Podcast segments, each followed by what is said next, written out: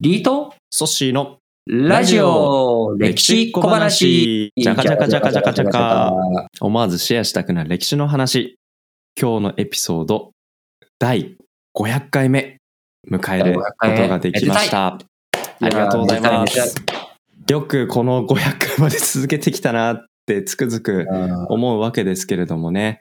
我々始めた時はほとんど再生されなかった日々があったなって。一桁後半にも届かず、一桁前半だったりとかね、片手で数えられちゃうような時期もありましたうが、ん。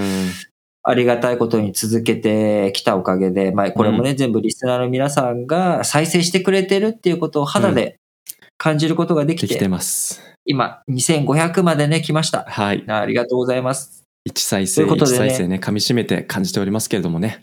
はい。この500回を迎えた後もね、一生懸命、あの、僕も、おソッシーと一緒に、うんあの、まあ、仲良くは難しいですけれどもね、一生懸命頑張っていきたいと思いますので、応援よろしくとはい。いうことなんですが、うん何、今回ははい、切り板だからソッシーがテーマ出してくれるの、そうですね。まあ、たまにはちょっとリートンを楽させようかなっていうあありがとう。感じで。そういうの大事だよ。大事ですね。まあ僕もえちょっとずつやっぱり、あの、リートンの背中を追って、あの、学んでるんだってことをね、たまには見せないとうん、頑張って。うん。ソッシー、どうぞ話してください。あ、え、ななんか、二人で喋ろうね。そこだけはちょっと不安なんですけどいやいや、とりあえず喋って早く。はい。ということで、今日僕が持ってきたテーマは、海外で出世した、活躍した日本人の話おおについてちょっとお話ししたいなと思って。いいね。まあさ確かに、うんなんでそんな、うん。海外で活躍した日本人っていうのを取り上げようなんて思ったの？いや、なんでしょう。まあ、前回と前々回、2回にわたって、海外から日本にやってきてうんうんうん。活躍された方の話をね、国人ね。はい、うんうん。お話ししたんですけれども、いや、なんか日本人でも海外で活躍してるっていうのを、なんかちょっと、あの、感じたいというか、伝えたいと。いうか、なんか負けてらんねえぞっていう、かっこいいね。うん、なんかそういう気持ちがふつふつ湧いてきて、うんうんうんそれは確かにね、最近さ、ワクチンの問題でもさ、うん日本ってやっぱちょっと遅れちゃってるじゃん。ああ、ね。ね来ますよそうね。イスラエルとか UAE とかうんと比べても遅れてる中、いやいや、日本はね、すげえんだぞとうん。いうところ、なんかガチコン歴史から、うんこう歴史上見たときにガチコンすごい人がいいんだぞっていう。そうだぞこれを、うんソッシーがそのバイブスを届けたいってわけね。届けたい。今日は誰誰？500回ってことはね、届けたいんですけど、えー奈良時代の、おえー日本。大仏。あ、大仏は確かにすごいよな。大仏はあの、人じゃなくて、あの、大仏さんなんで。あ、そっか。そうそう人じゃないか人じゃないんですよ。安倍の仲間ろっていう人なんですよ。安倍の仲間のさん。はい、この人もしかしたら、あの、うん。聞いたことある方もいるんじゃないかなと思うんですけど、あの、日どんなことで有名な人なの？あの、えっ、と、あ、まあ、率直にもうお伝えしちゃうと、奈良時代の奈良時代。日本って、やっぱ海外にいろいろ学びに行ってた。特に中国特に対して、遣唐使。遣唐使。うん。中国に、あの、まあ中国にね、船どんぶらこどんぶらこと届けねて、人が、うん。えー渡って、そこでお勉強して、はいで大体の日本の人はね、そこで勉強して留学して、日本に帰ってきて、まあ、MBA を、今だったうんら海外で MBA 取ってきて帰ってきて日本で経営しますみたいな、まさにまさまあ、に。こんな感じのやつが流行ってたのが、当時はアメリカじゃなくて、中国に留学して。うん。で中国の当時は飛行機なんてのはね、うん。なかったから、代わりに船乗って、遣唐使船っていう船に乗って行った。まうん。あ、そこで留学していった一人に、安倍の中丸さんって人がいるわけですな。う人がいましたと。で、その彼が留学して帰ってきたのかなと思ったら、帰ってこずど。うんうん帰ってこずに。帰ってこずに、向こうの国の、党の国の官僚試験で、科挙、はいはい。科挙って昔の中国でめちゃくちゃ難しい試験として、あの、有名なね。言われている有名な試験があるんですけど、あの科挙に日本人として日本語しか喋れなかったはずの彼が中国に行って中国語で試験を受かってしまったと。あの難関の科挙に受かってしまった日本人がいて、うん。なるほどね。うん、で、それだけでも十分すごいなって今でもさ、うん USCPA 持ってる人とかいるじゃん。あ、います、います、います。米国公認会計士の試験とか、うんうんうんあれだって全部英語だよ。あ、そうですよね。そうそうそう。とか、うんあとは米国のね、ロイヤー、ロイヤーとかさ、うん。法律とかあるから、なんかそんなに科挙って難しいの？そう。いや、科挙は、多分、まあちょっと僕も受けたことないし、なんか実際でも勉強して受かるイメージもないんですけど、まあでも彼の場合、科挙だけじゃなくて、なんか向こうの、その、日本でいう東大みたいなところにも受かったりとかしてて、いろいろ受かってるのはいろいろあるらしいんですけど、彼の場合は、その受かった後の、その、昇進ステップアップしていくランクがものすごい、あの、上のところまで上り詰めたっていうところが、ただ受かっただけじゃないっていう凄さだったっていうことらしいんですよね。やっぱり、うん。当時、なかなかその海外からの留学生っていうもうん。のを、一握りの中、まあ圧倒的にそれは土地柄ね、中国人の方が出世していくっていう中、まあエリート試験に受かったうん、っていうだけでも、まあすご、すごさ、素晴らしさ、強さがあり、うん、で、かつ、それなりにね、流出世していって、うん、えー唐の元宗皇って、はい。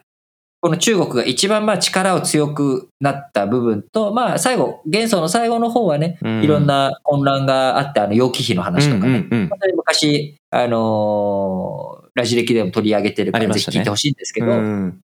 まあ、そういう超大国唐の中で、まあ、出世階段までね、上がってったっていうのは、これはやっぱなかなかね。生半可な実力じゃないよね。いやーそう。もちろん、あの、外国人をちょっと、こう、出世させようとか、うん。まあ、こういったダイバーシティの観点みたいなというかね、まあ、元素が結構そういうあの。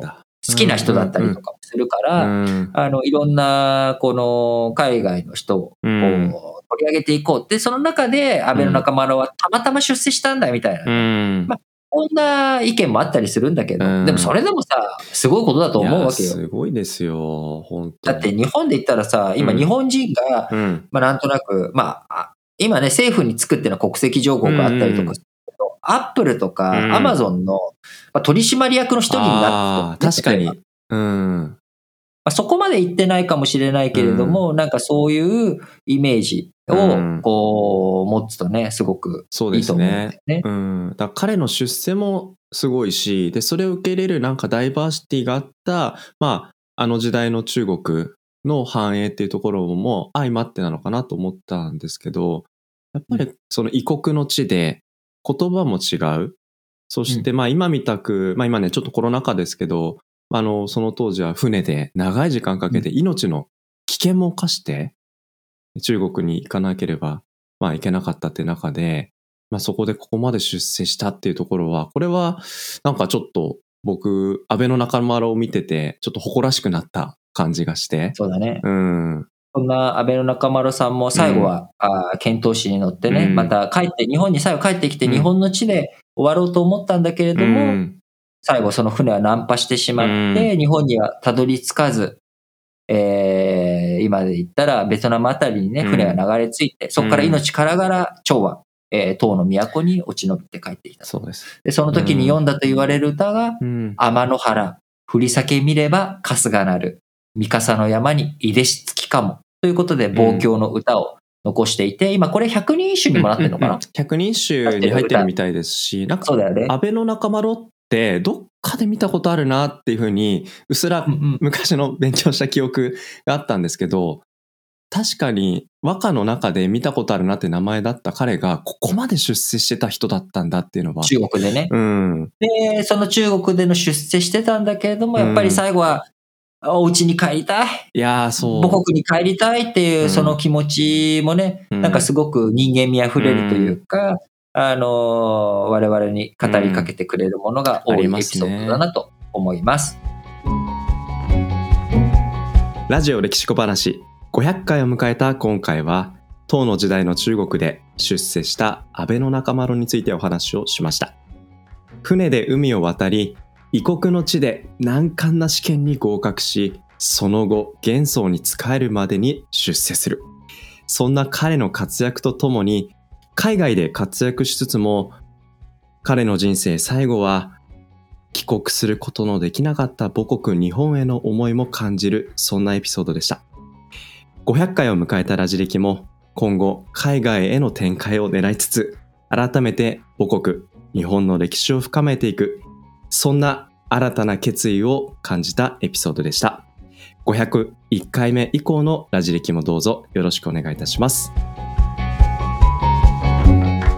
皆さんラジ歴では学び直し日本史総復習編というサブチャンネルを用意していますこちらは全35エピソードを聞いていただくことによって日本史の流れをつかめちゃう。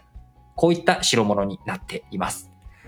歴史を学び直したいんだけど、なかなか歴史の本読んでも何言ってるかわからない。頭に入ってこないという方、ぜひこちらを聞いて、えー、日本史を学び直すための第一歩としてもらえたら最高です。日本史総復習編サブチャンネルは Apple、Google、Spotify 各プラットフォームでラジ歴日本史と検索していただくとお聞きいただけます。また、ツイッターでも質問、感想などを募集していますので、ぜひお便りお寄せください。ツイッターアカウントは、ラジレキで検索してフォローしてください。それでは、ラジオ歴史小話、本日はこの辺りまで。お相手はリートンとソッシュでした。